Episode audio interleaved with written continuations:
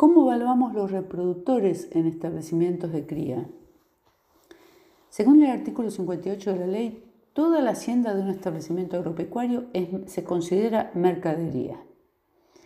Por ejemplo, los toros destinados a la venta y no a la reproducción, en una, por ejemplo, en una cabaña, que sería un establecimiento de cría, son mercadería y se evaluarán el costo estimativo por revaluación anual.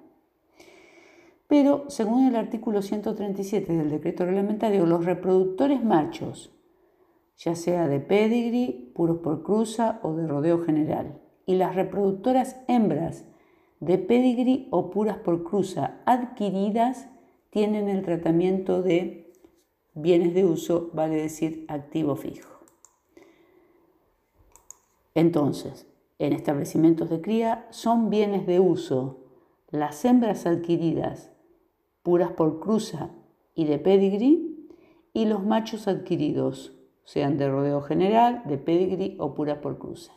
Y son bienes de cambio las hembras adquiridas de rodeo general y los machos y hembras de propia producción, sean de rodeo general, de pedigree o puros por cruza. Vamos ahora con la evaluación de los reproductores machos. Hay que diferenciar si son adquiridos o de propia producción. Si son adquiridos se puede optar por una amortización anual según el valor de adquisición, y ahí vamos con los artículos 88 de la ley y 207 del decreto reglamentario, o sea, el costo más gasto de adquisición, excepto intereses, dividido los años de vida útil.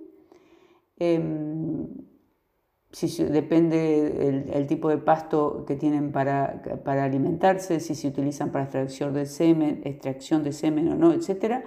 Eh, eh, ahí, eso van a ser los años de vida útil y al final de la vida útil va a tener un valor em, de recupero en carne. Entonces dijimos, los, los reproductores machos adquiridos se puede optar por la amortización anual en función de los años de vida útil o amortizar la diferencia entre el costo de adquisición y un valor de costo estimativo en los años de vida útil o deducir este costo como gasto previa autorización de la FIP.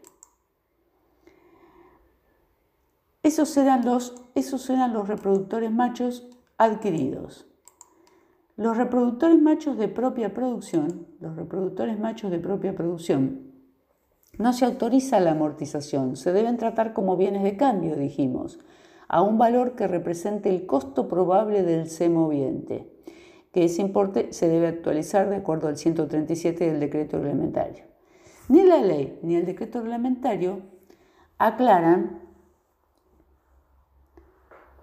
cómo se calcula el costo probable del C moviente.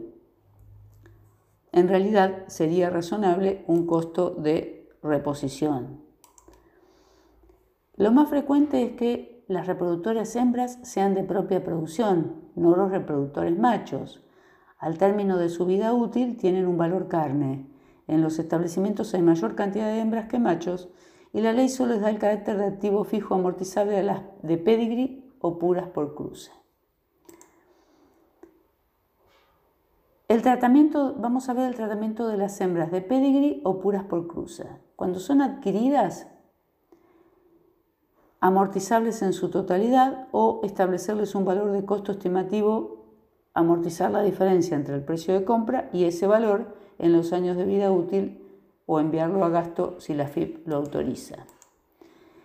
Las reproductoras hembras de propia producción no se amortizan salvo que la FIP lo autorice porque se evalúan el costo probable del semoviente actualizado anualmente.